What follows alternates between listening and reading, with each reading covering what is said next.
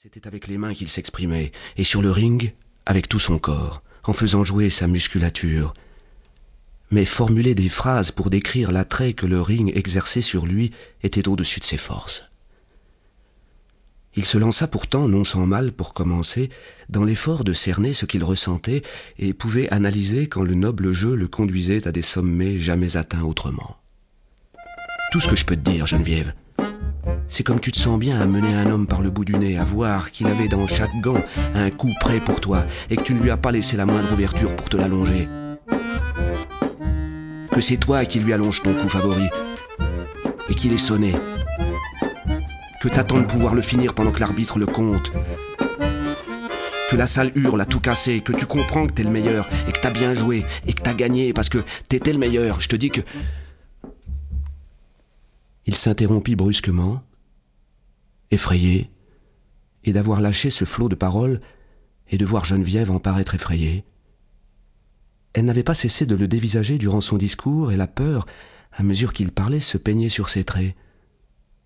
Il lui décrivait ce moment entre les moments, et des images surgissaient en elle, l'homme chancelant, les lumières, la salle en folie, lui-même balayé à des lieues d'elle par ce flux d'énergie vitale qui la dépassait, qui la menaçait et qui, dans son débordement impossible à endiguer, réduisait son amour pour lui à trois fois rien.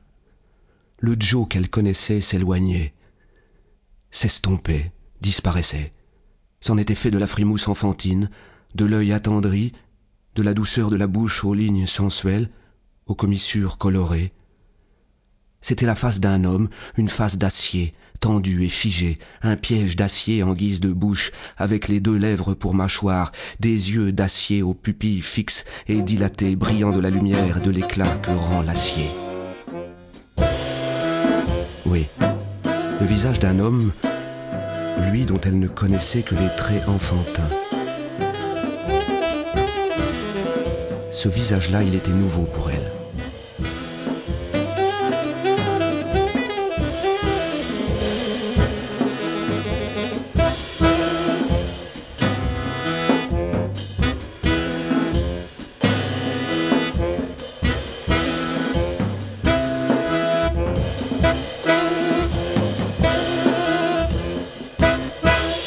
Pourtant, derrière l'effroi qui lui inspirait, elle sentait poindre quelque fierté de l'homme qui pouvait se targuer de ces traits-là. Cette virilité, la virilité du mâle combattant, lui lançait l'appel que reçoit immanquablement la femelle, façonnée qu'elle est par une hérédité immémoriale à rechercher l'homme fort pour s'y accoupler, pour se faire de sa force un rempart et un soutien. Cette loi, liée à ce qu'il était, lui, qui se montrait plus puissante que l'amour qu'elle pouvait donner et qui exerçait pareillement sa contrainte sur lui, elle n'y entendait goutte. Malgré tout, son cœur de femme lui certifiait par un doux pincement que c'était pour elle, que c'était pour l'amour même qu'il avait baissé les armes devant elle, renoncé à un pan entier de son existence et décidé, après ce dernier combat à venir, de mettre un terme à sa carrière de boxeur. Mrs. Silverstein n'aime pas la boxe avec enjeu, dit-elle. Elle a une dent contre, et crois-moi, elle en connaît un bout sur la question. Un sourire indulgent vint masquer la blessure que, comme toujours, lui causait cette obstination qu'elle mettait à rabaisser l'aspect de sa vie et de son tempérament dont il tirait le plus gloire. Ce qui représentait pour lui un pouvoir, une réussite, gagner à la sueur de son front, faire don à Geneviève de sa personne, c'était là le présent, le seul présent qu'il fut conscient de déposer avec fierté à ses pieds. C'était le mérite qu'on tire d'un ouvrage bien fait, un gage de virilité plus authentique, plus grandiose qu'elle n'en obtiendrait jamais d'aucun autre homme, et il y avait trouvé de quoi justifier et fonder son titre légitime à la posséder. Elle l'avait aussi peu compris à l'époque qu'elle le comprenait aujourd'hui, et il était tout à fait en droit de se demander quelle autre raison elle avait eue de le remarquer.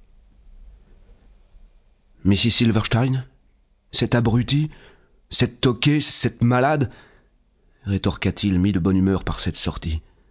Tu parles qu'elle en connaît un bout. Ce que je te dis, moi, c'est que c'est formidable, et en plus bon pour la santé, ajouta-t-il comme à la réflexion.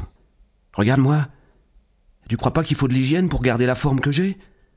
J'ai plus d'hygiène qu'elle, que son vieux bonhomme, que n'importe qui que tu pourrais me citer. Des bains, des massages, de l'exercice, des, horaires réguliers, que de la bonne nourriture. ne pas baffrer